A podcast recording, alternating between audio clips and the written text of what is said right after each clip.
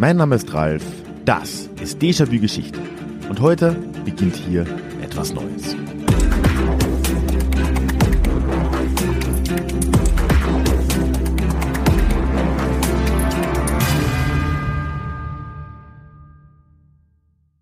Hallo und schön, dass du heute mit dabei bist. Mein Name ist Ralf, ich bin Historiker und Déjà-vu ist für alle da, die sich mit Geschichte beschäftigen wollen, um die Welt von heute zu verstehen. Und tatsächlich, heute beginnt hier am Kanal etwas Neues. Nämlich eine doch etwas längere Serie. Denn ich melde mich gerade aus Georgia bei dir. Und es wird auch nicht das letzte Mal sein, dass du in den nächsten Monaten aus den US-Südstaaten von mir hören wirst. Seit Mitte September bin ich jetzt mit meinem Freund Dan hier unterwegs. Jetzt, wo, das, wo ich das hier aufnehme, ist es der 15.09. und wir sind gerade noch an unserem Startpunkt in Atlanta, Georgia. Unser Weg wird uns aber bis November, so voraussichtlich, über North Carolina, Tennessee, Alabama, Mississippi bis Louisiana, Texas und Oklahoma führen. Wenn du da prinzipiell hin und wieder einen tieferen Einblick bekommen möchtest, ich werde alle zwei Wochen im regulären Newsletter ein paar mehr Erfahrungen als sonst aus dieser Reise auch teilen und auch einige Fotos. Du findest einen Link zum Newsletter in den Shownotes oder auf ralfgrabuschnick.com slash newsletter. Alternativ werde ich aber auch einfach nur die Fotos in einem Online-Album, in so einem Google Fotos oder so teilen und auch das findest du in den Shownotes unten verlinkt. Wie schon gesagt, wird es dann im Laufe der nächsten Monate auch noch einige weitere Folgen von dieser Reise zu hören geben und ich finde, das ist auch angemessen, denn ohne jetzt in zu viel Pathos ausbrechen zu müssen, die Geschichte lastet schon einigermaßen schwer auf diesem Stück der USA. Das hier ist also die erste Episode und wir gehen heute gleich ein besonders schweres Thema an, nämlich die Geschichte der Sklaverei in Amerika. Ein Thema, das wir dann Ende Oktober in einem zweiten Teil auch noch fortsetzen werden. Als kleiner Ausblick dann, etwas später im Jahr werden wir uns dann in einem Zweiteiler mit der nicht minder tragischen Geschichte der Native Americans beschäftigen, mit ihrer Verfolgung und Vertreibung, und zwar am Beispiel der Cherokee. Und zuletzt erwartet dich dann im nächsten Jahr noch eine Folge aus Texas und eine etwas, sagen wir mal, theoretischere aus dem Studio, wo ich über den Mythos des Lost Cause spreche, um das alles dann abzubinden. Das ist nämlich der große, große Mythos der, in Klammern, weißen US-Südstaaten. Ich hoffe, du hast so viel Bock auf diese Folgen wie ich, aber keine Sorge, du wirst ja schon rausgehört haben mit diesem recht langen Zeitplan. Es wird dazwischen auch die ein oder andere reguläre Folge und oder Kollaboration geben. So, und nachdem ich jetzt schon so lange um den heißen Brei herumgeredet habe, Entschuldigung dafür, wird nicht wieder vorkommen, nehme ich mir noch eine letzte Minute mehr und bitte dich jetzt auch noch bis zum Schluss dieser Folge dran zu bleiben. Es gibt nämlich auch heute einen Deja Klugschiss, wo du deine Gedanken zum Thema von heute und zu dieser Serie an und für sich teilen kannst. Und ich würde mich das sehr freuen, wenn du das tust. So, und damit jetzt rein in die unmenschliche Geschichte der Sklaverei in Amerika.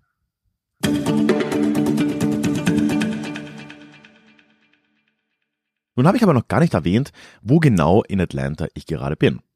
Ich sitze nämlich im Stone Mountain Park im Osten der Stadt, wobei offiziell nicht mehr Teil der Stadt, aber du weißt schon, amerikanischer Sprawl.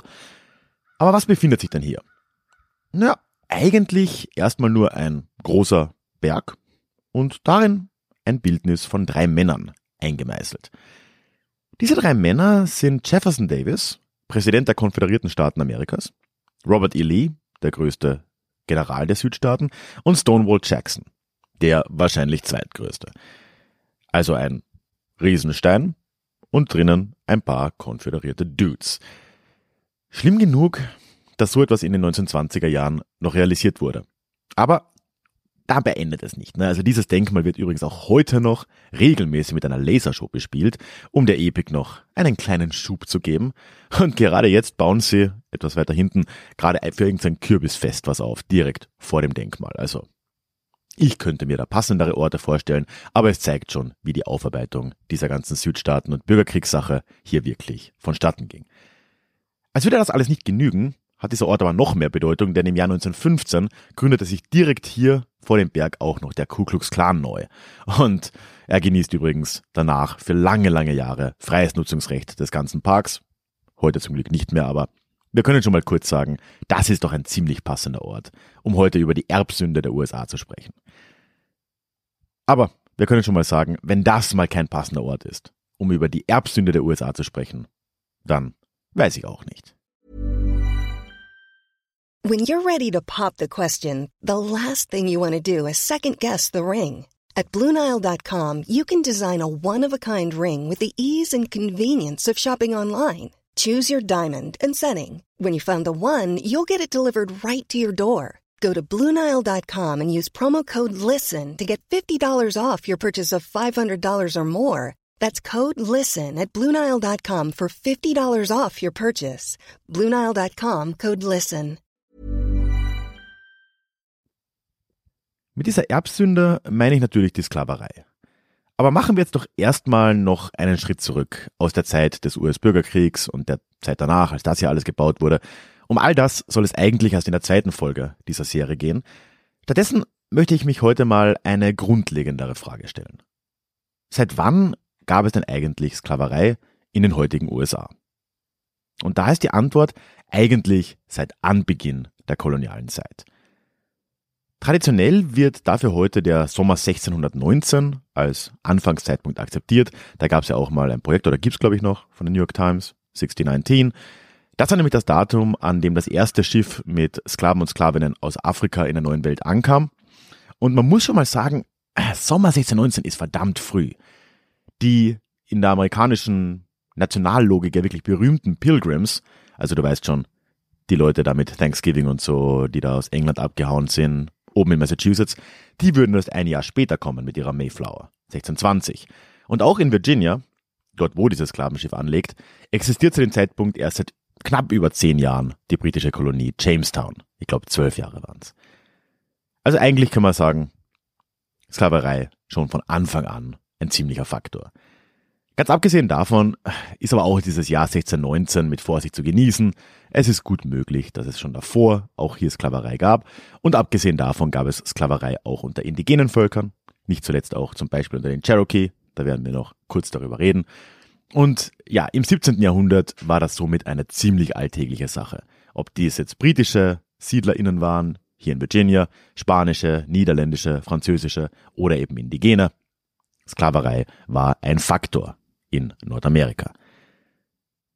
Aber doch wandelt sich diese Sklaverei dann im Lauf des 17. Jahrhunderts ganz gewaltig. Wurden versklavte Menschen zu Beginn der kolonialen Zeit ja noch in allen möglichen Bereichen eingesetzt, also als ArbeiterInnen in Häfen, Warenhäusern, Bauernhöfen und so weiter, beginnt sich jetzt vor allem in Virginia und dann auch weiter südlich im 17. Jahrhundert eine neue Wirtschaft durchzusetzen, nämlich die Plantagenwirtschaft. Es wird dann auf immer größer werdenden Flächen vor allem Tabak, aber auch Reis und andere Pflanzen angebaut, bis dann später im 18. und 19. Jahrhundert die Baumwolle kommt, King Cotton, wie sie auch genannt wurde, und mit ihren Anbauflächen und Gewinnen dann sowieso alles Dagewesene in den Schatten stellen würde. Und diese gesamte riesige Fläche an Plantagen wurde zunehmend mit schwarzer Sklavenarbeit bewirtschaftet. Das bedeutet aber auch, dass wir schon in der Kolonialzeit hier einen ziemlich klaren Wandel miterleben. Die Sklaverei verändert sich und sie verlagert sich. Sie verändert sich von etwas, was immer und überall in kleinerem, relativem Ausmaß stattfindet, zu einer Institution, die in riesigem Ausmaß vor allem im Süden existiert. Und wenn wir jetzt zum Zeitpunkt der amerikanischen Unabhängigkeitserklärung 1776 auf die USA schauen, dann leben bereits um die 400.000 Sklavinnen dort. Eben zunehmend konzentriert, wie gesagt, in den südlichen Staaten, und sie sind dort vor allem eben auf den großen Plantagen tätig. Im Norden dagegen bildete sich schon in der Kolonialzeit die erste Gruppe oder die ersten Gruppen von Abolitionistinnen, die diese Praxis beenden wollen. Und bis zum Erlassen der US-Verfassung dann in den 1780er Jahren haben sie auch in den ersten Staaten des Nordens schon erste Erfolge erzielt. Viele Nordstaaten hatten die Sklaverei zu der Zeit schon abgeschafft, also jetzt in den 1780ern, oder hatten zumindest eine Übergangslösung eingeführt, die die Praxis innerhalb der nächsten Jahrzehnte so ja bis ins frühe 19. Jahrhundert abschaffen würde. Somit lag das Ende der Sklaverei schon zum Zeitpunkt der amerikanischen Unabhängigkeit in der Luft. Die meisten Menschen damals, in Nord wie Süd, glaubten eigentlich sogar an ein baldiges Ende der Sklaverei, und zwar überall in Amerika. Und wenn sie das nicht aus moralischen Gründen taten, dann taten sie das zumindest aus wirtschaftlichen Gründen, weil damals es eigentlich ziemlich akzeptiert war, dass freie Arbeitskräfte in Bezug auf ihre Arbeitsleistung und auch auf ihre Kosten eigentlich den Sklavinnen als überlegen galten. Das ist dann wohl auch der Grund dafür, warum die insgesamt 55 Autoren der Verfassung der USA einen Kompromiss in dieser für viele von ihnen wohl unangenehmen Thematik fanden. Sie erwähnten die Sklaverei in der Verfassung erstmal nicht wörtlich, was aber wirklich überhaupt nicht heißt, dass sie darin nicht vorkommt. Einerseits wurde nämlich trotzdem schon mal die Möglichkeit geschaffen, den Import von neuen Sklaven und Sklavinnen aus Afrika zu beenden, nach einer Frist von 20 Jahren. Also das wurde schon mal geregelt. Andererseits wurde aber auch die berüchtigte Dreifünftel-Klausel in die Verfassung aufgenommen. Und die Formulierung dessen war echt damals schon der absolute Wahnsinn und zeigt schon recht deutlich, wie schwierig das Thema schon während der Arbeit an der Verfassung gewesen sein muss. Ich äh, zitiere mal, in meinem besten Südstaaten Englisch natürlich, und dann gibt's noch eine Übersetzung. Representatives and direct taxes shall be apportioned among the several states which may be included in this union, according to their respective numbers, which shall be determined by adding the whole number of free persons, including those bound to a service for terms of years, excluding Indians not taxed, three fifths of all other persons. Also auf Deutsch, die Abgeordnetenmandate und die direkten Steuern werden unter den einzelnen Staaten, die gegebenenfalls diesem Bund angeschlossen werden, aufgeteilt gemäß ihrer jeweiligen Einwohnerzahl, welche bestimmt wird, indem die Gesamtzahl der freien Personen, einschließlich der in einem befristeten Dienstverhältnis stehenden und ausschließlich der nicht besteuerten IndianerInnen, drei Fünftel aller übrigen Personen hinzugezählt werden. Ist ein bisschen kompliziert, aber da wird im Prinzip aufgelistet, ja, wer sind freie Personen, was ist mit diesen IndianerInnen, die hm, anderes Thema. Und alle übrigen Personen werden zu drei Fünftel gezählt und das sind selbstverständlich versklavte Personen. Und dadurch erhielten die Südstaaten relativ gesehen ein ziemliches Übergewicht im Parlament, denn die hatten halt extrem viel SklavenarbeiterInnen und die galten zumindest zu 60 Prozent als in Anführungszeichen Menschen und dementsprechend gab es umso mehr Abgeordnete aus dem Süden. Und mit diesem Kompromiss in der Verfassung, muss man sich vorstellen, damit wird die Sklaverei endgültig zur Erbsünde der USA. Und da reden wir noch gar nicht davon, dass schon die Unabhängigkeitserklärung ansonsten in so blumiger Sprache von den All men are created equal, have a right to life, liberty and the pursuit of happiness, bla bla bla gesprochen hat. Also die Scheinheiligkeit ist da schon überall. Und es wussten vor allem auch nach dem Erlassen der Verfassung in der frühen Zeit dieser neuen USA, dass dieses Thema irgendwann gelöst werden musste. Man hat nur scheinbar irgendwie gehofft, dass es sich, wie gesagt, von selbst lösen wird, denn man glaubte ja irgendwie nicht so ganz an die wirtschaftliche Tragfähigkeit der Sklaverei. Zum Pech für all diese Optimisten damals ja, kam dann irgendwie dieses Ende der Institution aber einfach nicht. Denn just in den 1790ern erfindet jemand die Cotton Gin, das ist so eine Entkernungsmaschine für Baumwolle, und die Produktivität im Baumwollanbau explodiert danach. Es vertausendfacht sich teilweise. Und ja, damit war es dann jetzt wohl endgültig klar, dass so schnell sich dieses Problem, diese Frage der Sklaverei wohl doch nicht von selbst lösen würde. Und im Lauf des 19. Jahrhunderts nehmen die Differenzen zwischen Nord und Süd in der Sache immer nur weiter zu. Im Süden wird die Sklavenhaltung immer brutaler und brutaler. Im Laufe der Zeit werden die Gesetze gestrafft, um Aufstände und Fluchtversuche zu verhindern. Weiße Milizen sorgen dafür, dass diese Gesetze auch durchgesetzt werden und dass entflohene Menschen ihren Besitzern zurückgebracht werden. Außerdem wurde es auch verboten, Sklaven und Sklavinnen Lesen und Schreiben beizubringen, weil sonst würden die ja vielleicht noch auf böse Ideen kommen. Im Norden erlangt in der gleichen Zeit der Abolitionismus immer breitere Unterstützung unter der weißen Bevölkerung. Und nicht nur das, es ändert sich auch die Denkrichtung dieser Abolitionisten. Wo Anfang des 19. Jahrhunderts eher noch eine, ja, Befreiung der SklavInnen angedacht wurde, aber dann eine Emigration in Richtung Afrika, tendierten jetzt immer mehr Leute dazu, einfach die Sklaverei sofort abzuschaffen und die Leute in Amerika zu belassen.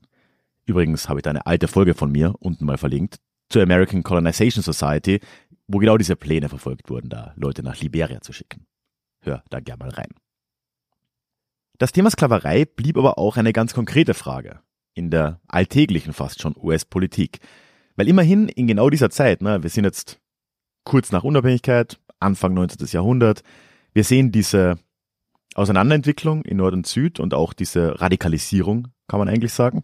Aber gleichzeitig in genau derselben Zeit expandiert das Land ja unablässig in Richtung Westen. Und die Territorien, die dort unter anderem durch den Louisiana Purchase von Frankreich gekauft wurden oder später im US-Mexikanischen Krieg der 1840er Jahre gewonnen wurden, diese Territorien stellten jetzt nach und nach auch Mitgliedsanträge als neue Staaten. Und da stellte sich jetzt eben die Frage, sollten diese neuen Staaten als Slave States, wie im Süden, oder als Free States, wie im Norden beitreten? Und ganz ernsthaft und ja, drängend stellte sich diese Frage dann erstmals schon im Jahr 1821. Also was ist das?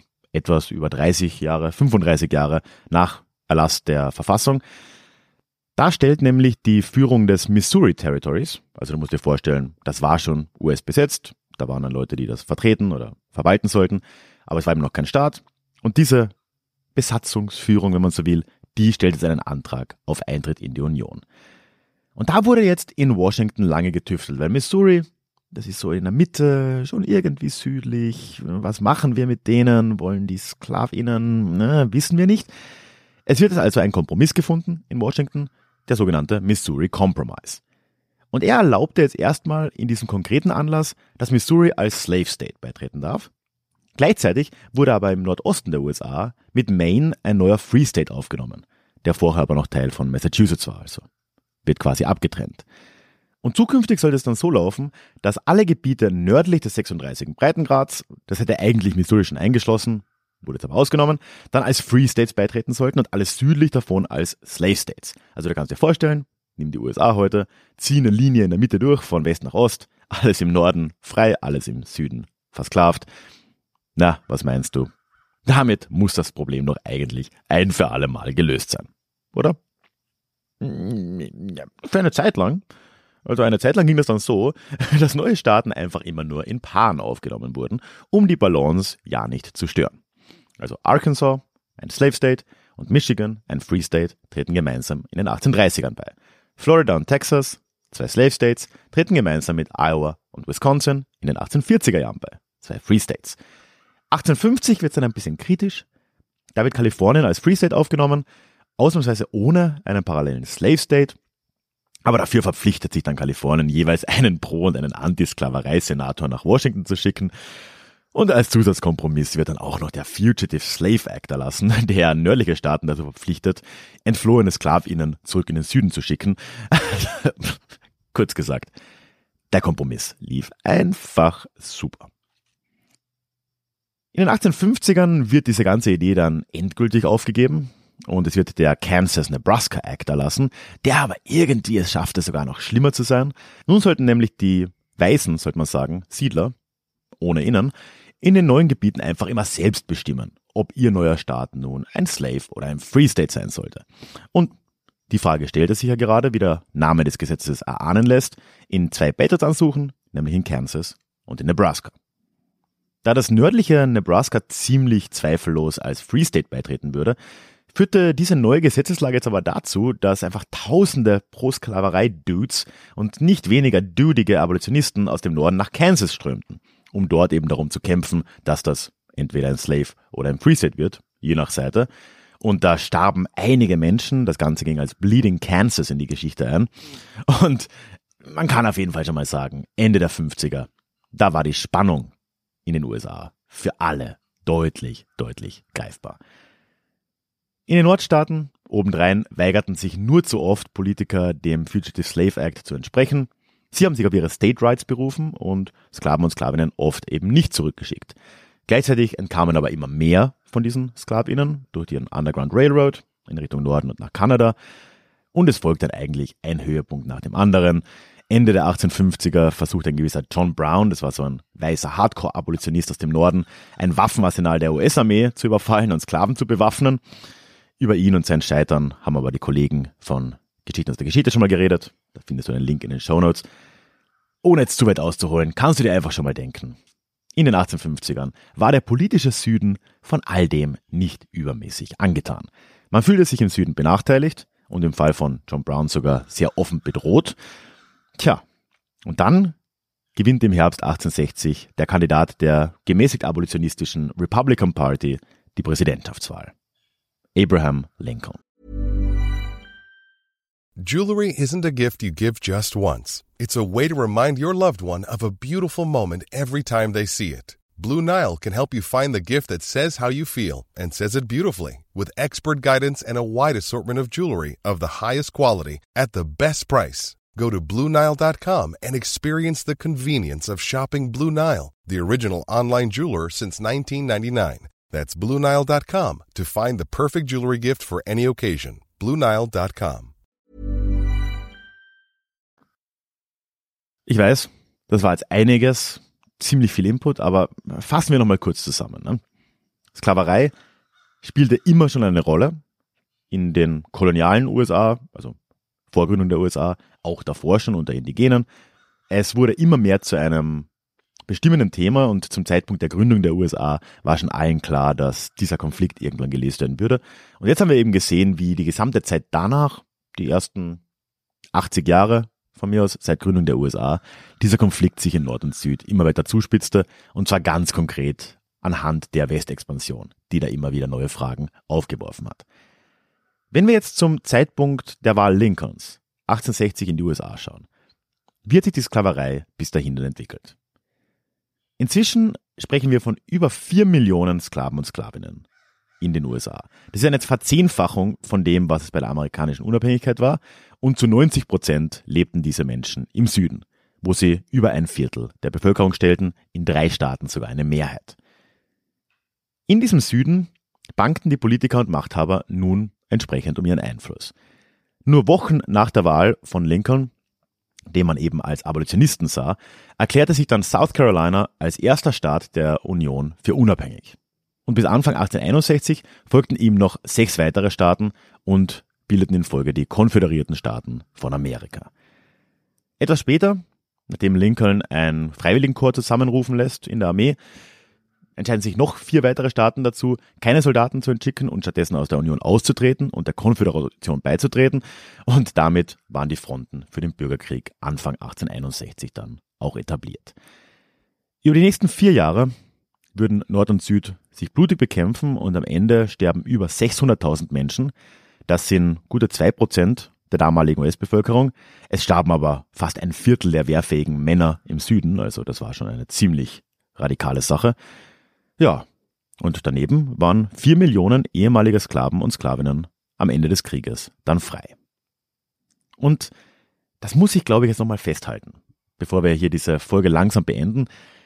Um genau diese Frage der Sklaverei drehte sich der Bürgerkrieg auch in allererster Linie.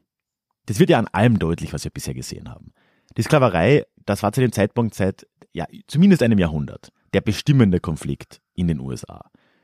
Aber leider muss man diesen Punkt auch anno 2023 noch machen. Denn äh, Pro-Südstaaten-Akteure, oftmals übrigens ehemalige Politiker und Armeeangehörige, haben schon direkt nach dem Krieg mit aller Kraft damit begonnen, die Rolle der Sklaverei in genau diesem Krieg zu verleugnen und kleiner zu machen. Und das wirkt bis heute nach. Sie behaupteten, und bis heute behaupten Menschen, dass es in diesem Krieg eben nicht um Sklaven und Sklavinnen ging, sondern um die schon mal genannten State Rights, also die Rechte der einzelnen Staaten. Es geht um den Kampf des agrarischen Südens gegen den Zentralismus des industriellen Nordens.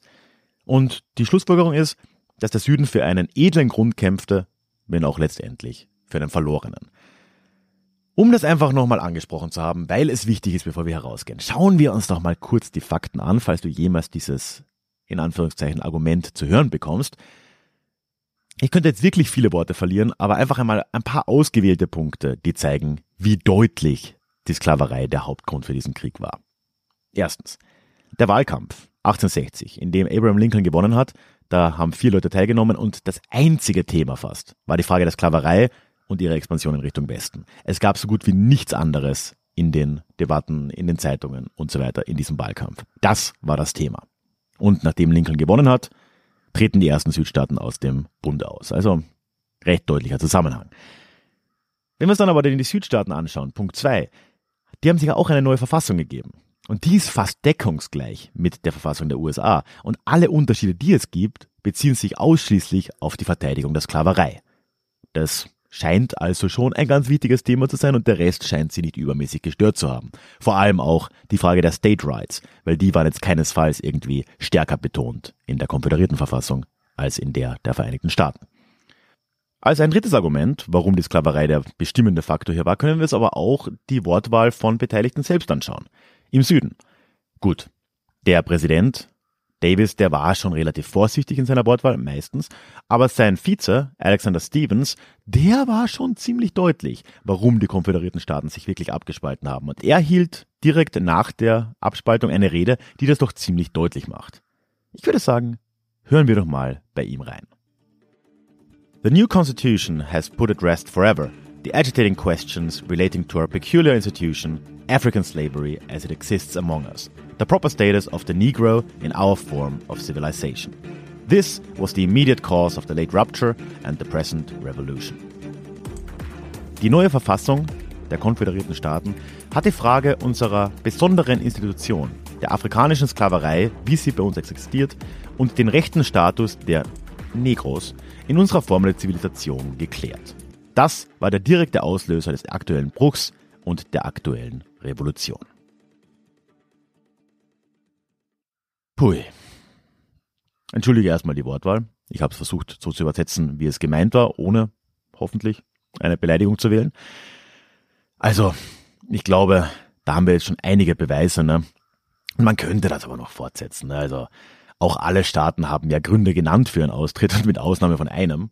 Louisiana, merkwürdigerweise, haben auch alle darin als allererstes die Sklaverei als Grund für den Austritt genannt, in offiziellen Papieren.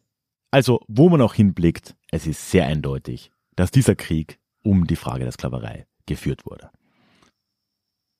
Nun, also, mit Kriegsende 1865 und dann dem Erlass des 13. Verfassungszusatzes wird die Sklaverei dann jedenfalls in den gesamten USA abgeschafft und die Südstaaten, gut, die waren zu dem Zeitpunkt noch nicht wieder aufgenommen, aber es war dort klar, dass die mit ihrer Wiederaufnahme in die Union sich genau diesem Recht auch werden beugen müssen. Aber damit endete das System der Sklaverei trotzdem nicht. Nein, die Südstaaten durften nämlich schon bald danach wieder in die Union eintreten, ohne ihren schwarzen, jetzt Bürgern, wirklich echte Bürgerrechte zu geben. Und vor allem fanden sie sehr schnell neue Möglichkeiten, das System Sklaverei unter einem anderen Namen und mit leicht anderer Logik noch lange Jahre fortzuführen. Also die Sklaverei, sie begann vielleicht 1619, aber man kann nur auf sehr oberflächlicher Ebene sagen, dass sie mit 1865 geendet hat. Aber darüber reden wir dann in der zweiten Episode dieser Reihe Ende Oktober.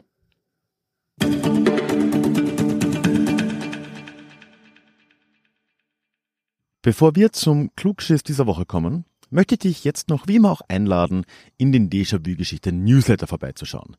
Denn dort erwarten dich alle zwei Wochen Geschichte in deinem Postfach, dazu Neuigkeiten zum Podcast selbst und allem, was sich sonst so bei Déjà-vu-Geschichte tut, unter anderem ja gerade auch von meinen Reisen durch den Süden der USA. Dann ein, ja, natürlich die Möglichkeit des direkten Austauschs mit mir, also ich antworte da garantiert auf jede E-Mail. Ja, und zuletzt noch ein exklusives Hörbuch direkt zum Download namens Psoffene Geschichte, wie Alkohol die Geschichte prägte. Das kriegst du gleich nach der Anmeldung. Und du findest einen Link zum Newsletter in den Shownotes oder auf ralfgrabuschnick.com slash newsletter. Und damit kommen wir jetzt aber auch zum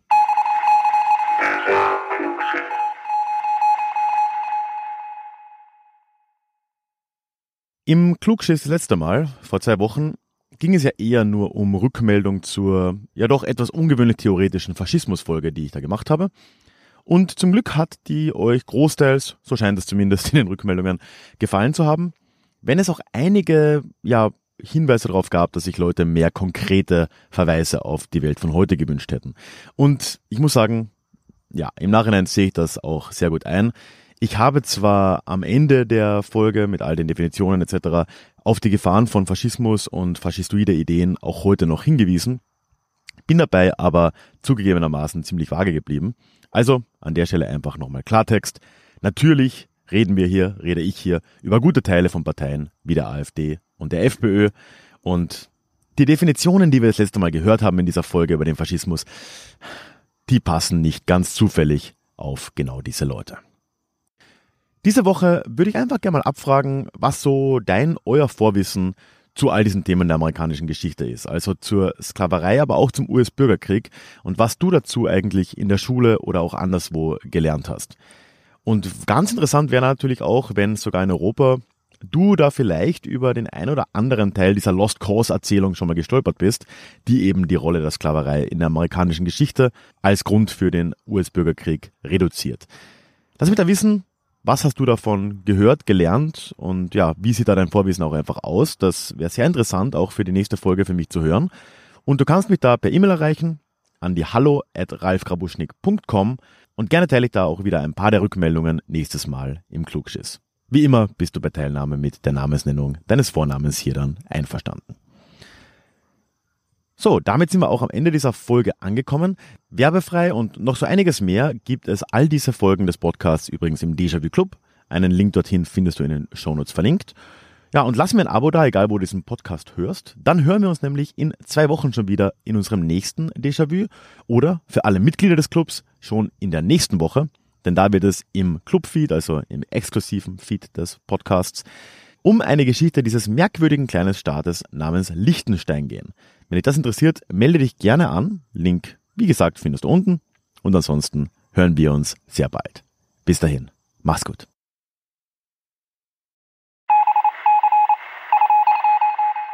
Möchtest du dich noch mehr mit Geschichte beschäftigen? Dann werde doch Teil der Community und hol dir deine persönliche Dosis Geschichte regelmäßig ins Postfach. Mit dem Déjà-vu Geschichte Newsletter.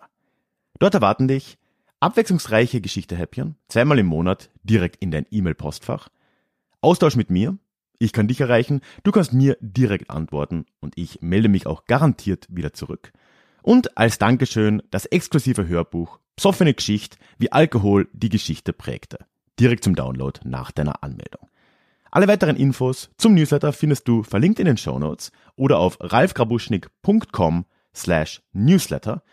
Ich würde mich sehr freuen, dich dort begrüßen zu können.